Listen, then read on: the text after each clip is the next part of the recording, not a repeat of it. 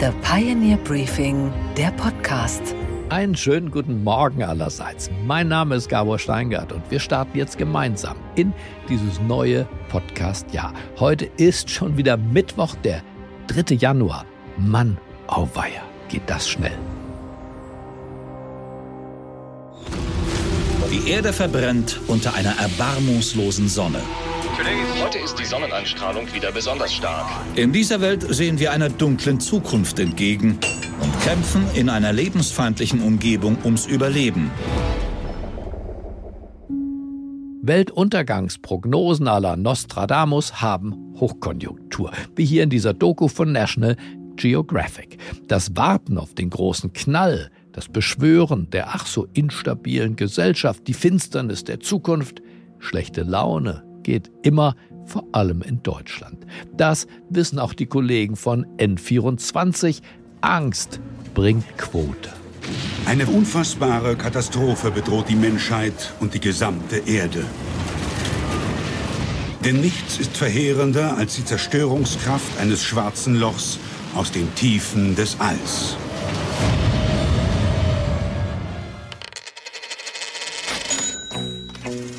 Vielleicht sollten wir erstmal das schwarze Loch in der Haushaltskasse stopfen, als uns Sorgen um das Weltall zu machen.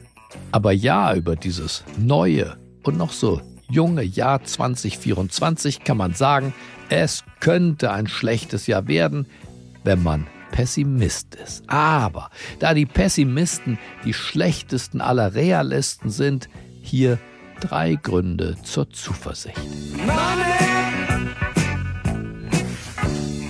Nicht alle Deutschen sind reich, aber die Deutschen sind reicher geworden. Letztes Jahr stieg das nominale Geldvermögen um über 6 Prozent auf fast 8 Billionen Euro.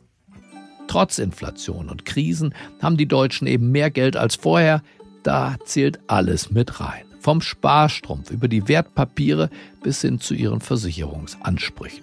Die gestiegenen Sparzinsen sind ein Grund, das Geld hat endlich seinen Preis zurück und die Börsenrallye hat noch ein weiteres hinzugefügt. Für 2024 erwarten die Volkswirte der DZ Bank, dass genauso weitergeht. Anders gesagt, die Apologeten eines großen Crash haben 2024 Sendepause. Grund 2 für Zuversicht im neuen Jahr, die Arbeit, sie geht uns auch weiterhin nicht aus. Dieses ewige Minnetekel von der Massenarbeitslosigkeit entbehrt der Grundlage. 46 Millionen Menschen mit Arbeitsort in Deutschland sind derzeit erwerbstätig. Das sagen die Daten des Statistischen Bundesamtes. Das sind so viele Menschen wie seit dem Mauerfall nicht mehr. Die große Untätigkeit, sie kommt und kommt einfach nicht. Das Gespenst der Nutzlosigkeit, von dem der britische Soziologe Richard Sennett spricht, es spukt nicht. Und wenn es doch spukt, dann vor allem ja in den Köpfen der Soziologen. Es gibt mehr Arbeit als Arbeitskräfte derzeit. Diese Gastronomin aus Thüringen erzählt in der ZDF-Reportage, dass sie auf rüstige Rentner als Minijobber zurückgreift, damit der Laden überhaupt läuft. Das sind so meine Joker, die mir in der Sommersaison helfen. Der, der Henry zum Beispiel, der ist Minijobber ja, und, und sein Bruder, der steht hier ja. an solchen Tagen und wäscht ab. Ja, das, der ist auch. Ähm, Gerd, was bist du eigentlich? Naja, das sieht aus wie ein Rentner, oder? und noch ein Grund zur Zuversicht. Die Demokratie, sie funktioniert. Das System der Checks and Balances von Judikative, Exekutive, Legislative, das hält unsere Regierung in Schach. Das Bundesverfassungsgericht gebietet einer übergriffigen Regierung ein ums andere Mal Einhalt. Es verhinderte, dass die Ampel am Parlament vorbei im Schweinsgalopp das Heizungsgesetz verabschiedete. Es pfiff den Trickserhaushalt der Regierung Scholz zurück, die aus 60 Anti-Corona-Milliarden einfach 60 Klimamilliarden machen wollte. Bald entscheidet Karlsruhe auch, ob der Kanzler vor einen Cum-Ex-Untersuchungsausschuss muss und seine Erinnerungslücken einfach mal vor großem Publikum ausgeleuchtet werden. Die Nachrichtensender jedenfalls haben diese Erinnerungslücken schon reichlich beschäftigt, wie hier in der Heute-Show. Seine Verteidigungsstrategie, er kann sich an nichts erinnern. Ich finde, man kann sich nicht an so wenig erinnern. Er könne sich weder an das Treffen selbst noch an den Inhalt der Treffen erinnern. Er mag sich allerdings nicht mehr daran erinnern, worüber denn eigentlich gesprochen worden war. Er kann sich auch nicht an die Treffen selbst erinnern. Diese Erinnerungslücken für einen Kanzlerkandidaten sind bemerkenswert. Fazit. Für alle, für die Schwarzmalerei ein Geschäftsmodell ist, dürfte 2024 ein schwieriges Geschäftsjahr werden. Und alle anderen sollten diesem neuen Jahr mit Vitalität, und mit Lebenslust entgegengehen oder auch entgegensenden, so wie wir es in diesem Podcast tun, gerne tun.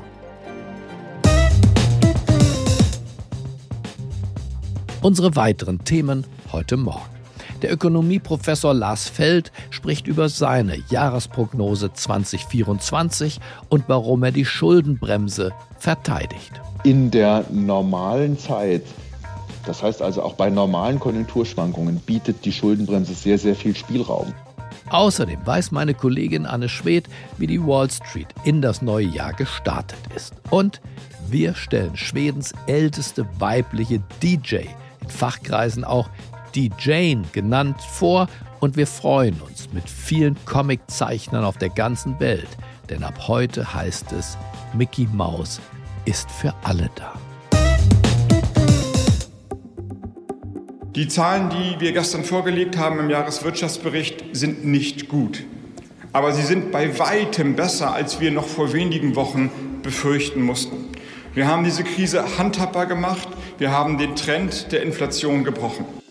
Vizekanzler Robert Habeck lobt im Januar 2023, also vor gut einem Jahr, die Krisenpolitik von Robert Habeck. Aber wie lief das Jahr denn nun wirklich unter ökonomischen Gesichtspunkten, global und auch national? Wurde die Krise wirklich handhabbar? Die Antworten hören wir von Professor Lars Feld. Er leitet das Walter-Eucken-Institut in Freiburg. Er ist der ökonomische Chefberater des Finanzministers und, last but not least, ist er der Co-Host in unserem Pioneer-Podcast Feld und Haukap, das Ökonomie-Briefing. Sein Jahresrückblick und sein Jahresausblick, den hören wir jetzt. Einen schönen guten Morgen, Professor Lars Feld. Einen wunderschönen guten Morgen, Herr Steingart. Bevor wir auf 2024 jetzt schauen, nochmal schnell zurück. Die Pessimisten hatten nicht ganz recht. Das Jahr lief doch besser. Er fällt, als viele gedacht hatten. Die Inflation ist runtergekommen, die Aktienmärkte liefen heiß und bei den Energiepreisen eine gewisse Art der Normalisierung. Ja, absolut. Man muss schon feststellen, dass äh, im Unterschied zu den vielen Notrufen, die da im Sommer 2022 für, für 23 gestartet worden sind, das Jahr relativ gut lief. Bei der Inflation werden wir nochmal sehen müssen, auch wie der letzte Monatswert ist. Also im ganzen Jahresverlauf betrachtet war es ja jetzt nicht besonders günstig, was die Preissteigerungen anbetrifft. Aber die Preissteigerungen und ihre Raten sind ja das entscheidende Kriterium für die Notenbanken. Womit rechnen Sie für 24? Der Preis des Geldes ist zurück, aber wie teuer wird das Geld sein? Rechnen Sie konkret gefragt schon mit ersten Zinssenkungen? Ich bin vorsichtig, denn wir werden ja doch über die Monate jeweils auch sehen, wie sich die unterschiedlichen Effekte ergeben, sogenannte Basiseffekte. Äh, wir haben ja, wenn man jetzt den Herbst anschaut, günstigere Inflationsraten im Vergleich zum Vorjahresmonat. Aber das hat sehr viel auch damit zu tun, dass da die Energiepreissteigerungen besonders stark waren. Also warten wir erstmal noch ab, äh, wie äh, die Preise dieses Jahr sein werden, wie die Preisentwicklung ist. Und dann ähm, ja, sehen wir, was die EZB machen wird. Ich würde jetzt erst einmal damit rechnen, dass die Zinsen auf die Leitzinsen auf dem Niveau bleiben, die sie gegenwärtig haben. Und in den USA auch, denn insgesamt Wall Street ist sehr positiv. Die Aktienrallye zum Jahresende, aber auch heute schon wieder äh, die Entwicklung beim DAX basiert ja im Wesentlichen darauf, dass man davon ausgeht, dass die Refinanzierungskosten wieder sinken. Ja, diese Fantasie hat ja äh, Fed-Chef Paul auch etwas angeregt bei der letzten Sitzung im äh, vergangenen Jahr. Das wird schon auch so sein, ähm, dass je nachdem, wie sich in den USA die Preise entwickeln, die Fantasie dann zum Tragen kommt. Und man muss auch bedenken, ähm, wir haben ja dieses Jahr Präsidentschaftswahlen in den USA. Äh, so sehr die FED sich als unabhängig ähm, zeigt, äh, wird sie natürlich auch einen Blick darauf werfen und jetzt nicht auf Teufel komm raus auf eine Rezession und auf höhere Arbeitslosigkeit abstellen. Die Energiepreise spielen neben dem Preis des Geldes eine, eine große Rolle für die, für die Globalwirtschaft. Womit rechnen Sie da in, in diesem Jahr?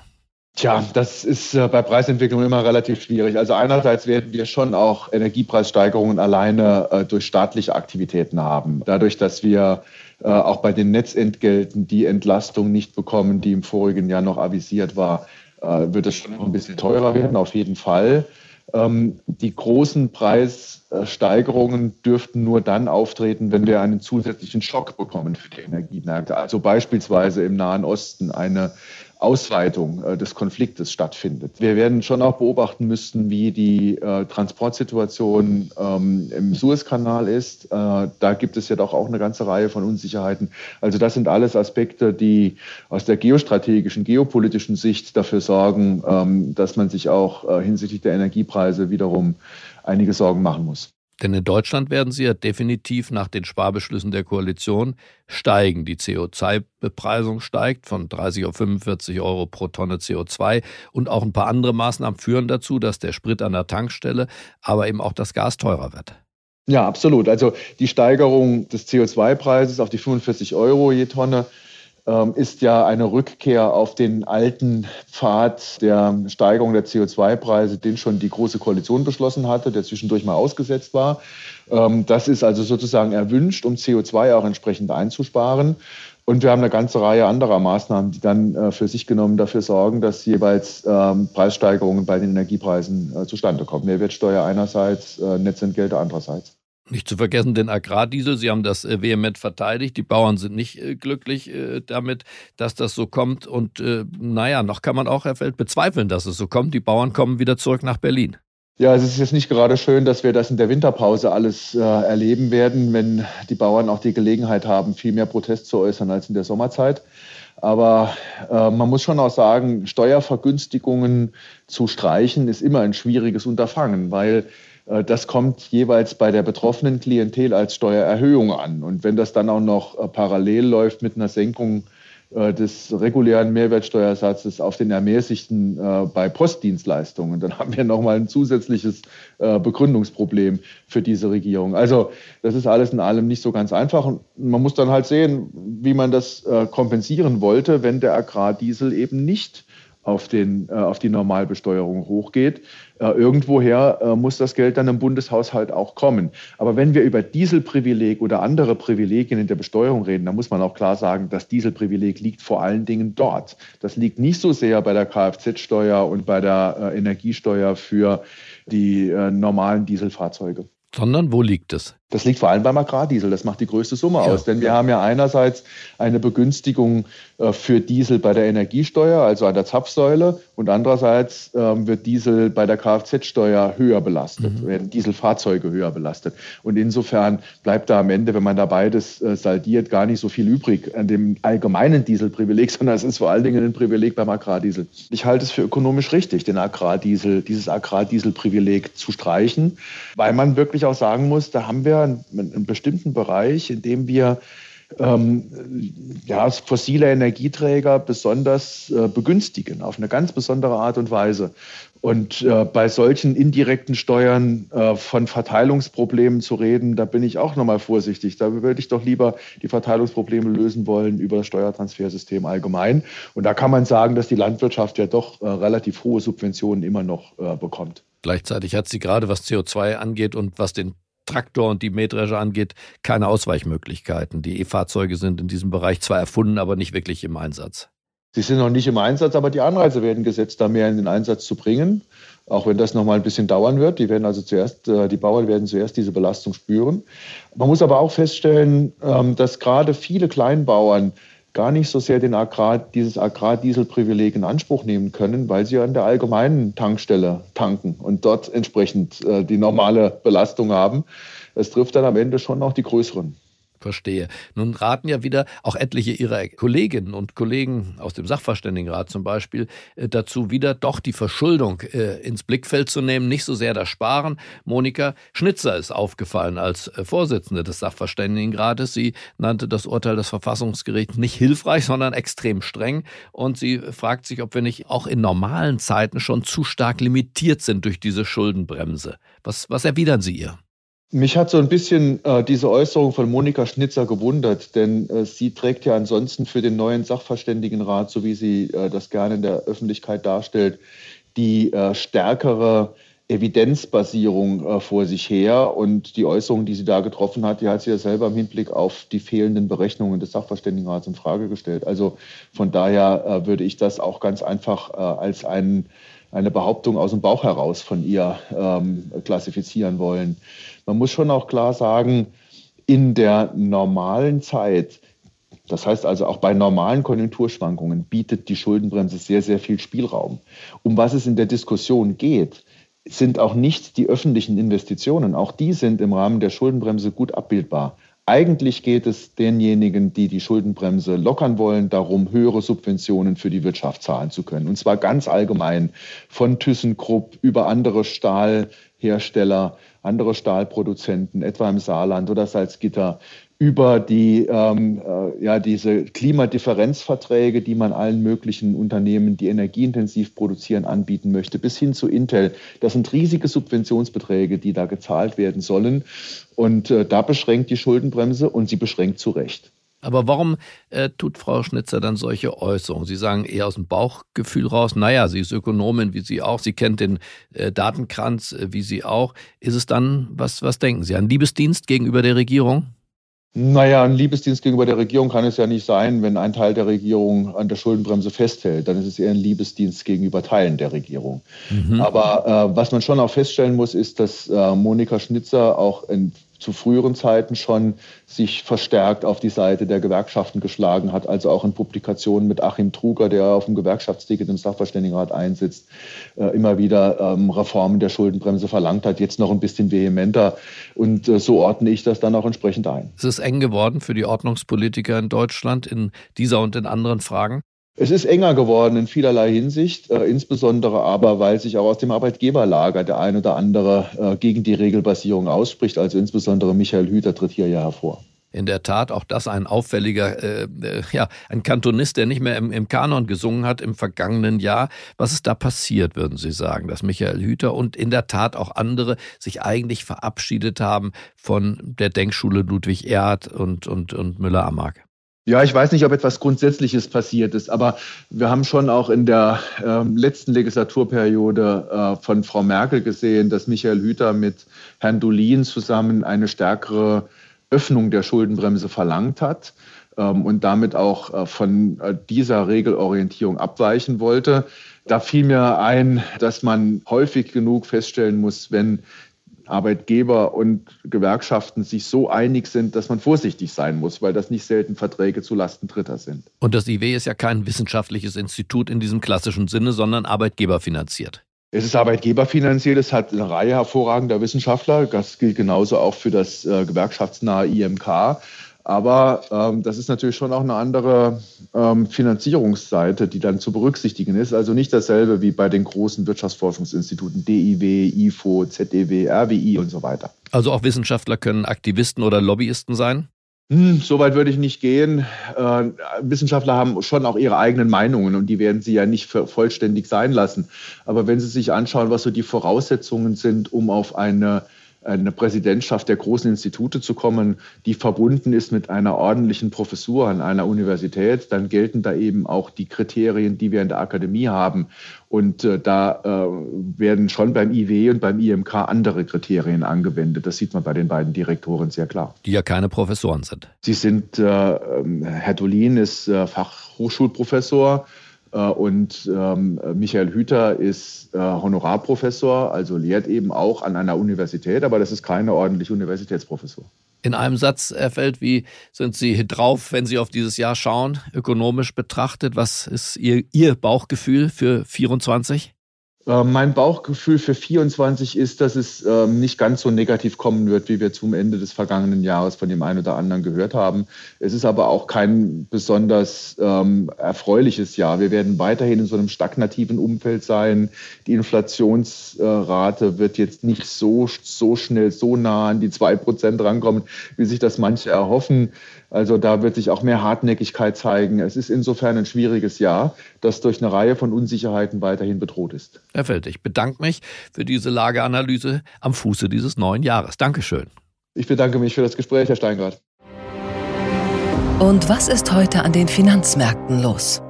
Diese Frage beantwortet auch im neuen Jahr für uns Anne Schwedt, unsere Frau an der New Yorker Wall Street. Einen wunderschönen guten Morgen, Anne, und ein frohes neues Jahr wünsche ich dir. Happy New Year, Gabor. Sag uns, wie ist die Wall Street in dieses neue Jahr gestartet? Ach ja, geht so mit Gewinnmitnahmen, würde ich sagen. Beim Dow Jones ging es leicht nach oben mit 0,1 Prozent. Der S&P 500, der fiel allerdings um 0,6 Prozent. Und an der Nasdaq ging es sogar um 1,6 Prozent nach unten. Was wir halt im neuen Jahr immer direkt sehen, ist, dass die Leute ihre Portfolios umbauen und sich neu aufstellen. Also, dass wir jetzt nach der Jahresendrallye doch noch einige Gewinnmitnahmen haben, überrascht nicht wirklich. Drei Aktien waren tatsächlich besonders im Fokus. Zum einen Apple, da ging es um 3,6 Prozent nach unten. Das sagt daran, dass die Aktie von Barclays nach unten runtergestuft wurde. Das zog dann auch andere Tech-Aktien wie Nvidia, Microsoft und Alphabet mit runter. Ein Riesenplus von über 13 Prozent gab es allerdings bei Moderna. Das Pharmaunternehmen kündigte nämlich einen Grippe-Covid-Kombi-Impfstoff an.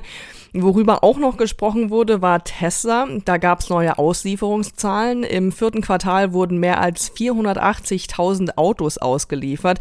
Im gesamten Jahr damit 1,8 Millionen. Das sind 38 Prozent mehr als im Jahr davor und übertraf auch die Erwartungen. Die Aktie schloss allerdings unverändert. Und dann will ich von dir noch wissen, Anne, wie es denn weitergeht. Also welche Themen werden in diesem Jahr interessant für die Anleger? Also ganz besonders werden die Anleger weiterhin auf die Themen Zinsen und Inflation schauen. Die Inflation ist ja inzwischen bei 3,1 Prozent angekommen und wird wohl auch weiter fallen. Die ersten Zinssenkungen der Notenbank wurden ja auch schon in Aussicht gestellt und werden dann hoffentlich auch bald kommen. Es besteht aber natürlich trotzdem weiterhin die Gefahr, dass die Notenbank sich verschätzt und wir doch noch eine leichte Rezession bekommen. Davor waren ja einige Analysten. Die Anleger werden also weiter gespannt auf alle neuen Wirtschaftsdaten schauen um Aufschlüsse darüber zu bekommen, wie es der Wirtschaft so geht. Also Stichwort Arbeitsmarkt, aber auch Immobilienmarkt und BIP. Was auch weiter spannend bleibt, ist das ganze Thema Schulden, Haushaltskrise und inwieweit die Ukraine und Israel weiter unterstützt werden. Diese politischen Debatten könnten auch die Stimmung an den Märkten vermiesen. Und in dem Zusammenhang natürlich auch dieses Jahr ganz spannend die Präsidentschaftswahl und die Vorwahlen, die jetzt auch langsam anlaufen. Da wird es so, wie es jetzt aussieht, wieder wohl ein Rennen zwischen Trump und Biden geben. Die Anleger bevorzugen da eher die sichere Variante, also Biden. Stabilität mögen die Märkte ja besonders gern. Worauf man auch dieses Jahr übrigens weiter schauen sollte, sind Kryptowährungen. Bitcoin erreichte gestern ein 21 Monats hoch und kletterte über die 45.000 Dollar Marke.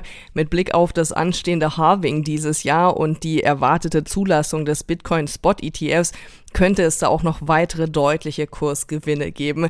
Also insgesamt steht uns da echt ein super spannendes Jahr bevor, Gabor.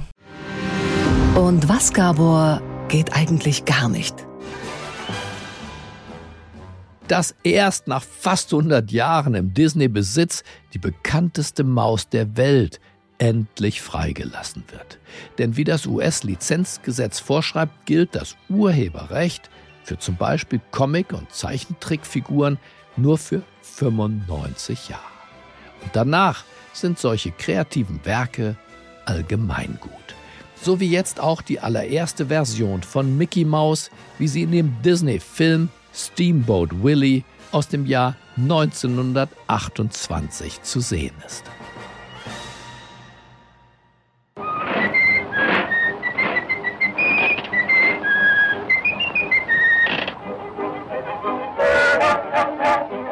Im Gegensatz zur heutigen Mickey Mouse sieht die Originalversion ein wenig anders aus. Mickey hat größere Augen, längere Arme, Mickey hat ein schlichteres Aussehen. Ihr oder ihm fehlt nicht nur Farbe, sondern auch seine ikonischen Handschuhe. Und ab sofort aber können Künstler das Motiv dieser ersten Mickey Maus ohne Genehmigung von Disney kopieren und dann verändern, kreativ werden, ganz nach Lust und Laune. Aber Achtung, bitte wirklich nur das Original von 1928. Tja, schade für Disney, aber natürlich umso besser für diejenigen, die auf diese Lizenzfreigabe so dringlich gewartet haben. Erste Projekte sind schon angekündigt. Zum Beispiel von Fumi Games wird es bald ein Mickey Mouse Shooter Game geben in schwarz-weißer Cartoon-Ästhetik. Und ebenso in der Machart ist ein Horrorfilm namens Mickey Mouse Trap geplant. Wenn das keine gute Nachricht ist, Mickey gehört endlich allen. Nun müssen sich nur noch ein paar Kreative finden, die daraus vielleicht nicht gerade ein Videospiel und ein Horrorfilm machen. Okay, Gabor, und was hat dich heute Morgen wirklich überrascht? Der Erfolg der 79-jährigen Madeleine Manson, auch bekannt als DJ Gloria. Richtig gehört, die, nun ja, älteste Dame dieses Gewerbes legt Musik auf. Und zwar in Stockholmer Clubs. Und die sind voll, meistens sogar ausgebucht. Allerdings nicht von den üblichen 20- bis 30-jährigen Partygängern, sondern ausschließlich von Tanzbegeisterten jenseits der 50 Jahre. Alla får komma in som har fyllt 50 år. Ser man för ung ut får man visa lägg. Och eh, äh, wir släpper inte in någon under 50. Wer die 50 noch nicht überschritten hat, der, der muss draußen bleiben, erklärt DJ Gloria hier dem ARD-Magazin Weltspiegel. Gegebenenfalls muss sogar ein Ausweis gezeigt werden. Dann nämlich, wenn der potenzielle Partygast jünger aussieht. Der blond bezopften, beinahe 80-Jährigen in ihrem Pailletten-Outfit sieht man das Alter jedenfalls nicht an. Vor allem aber, man merkt es ihr nicht an.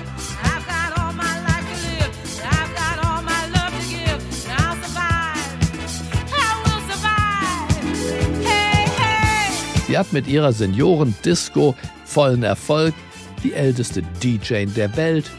Chapeau.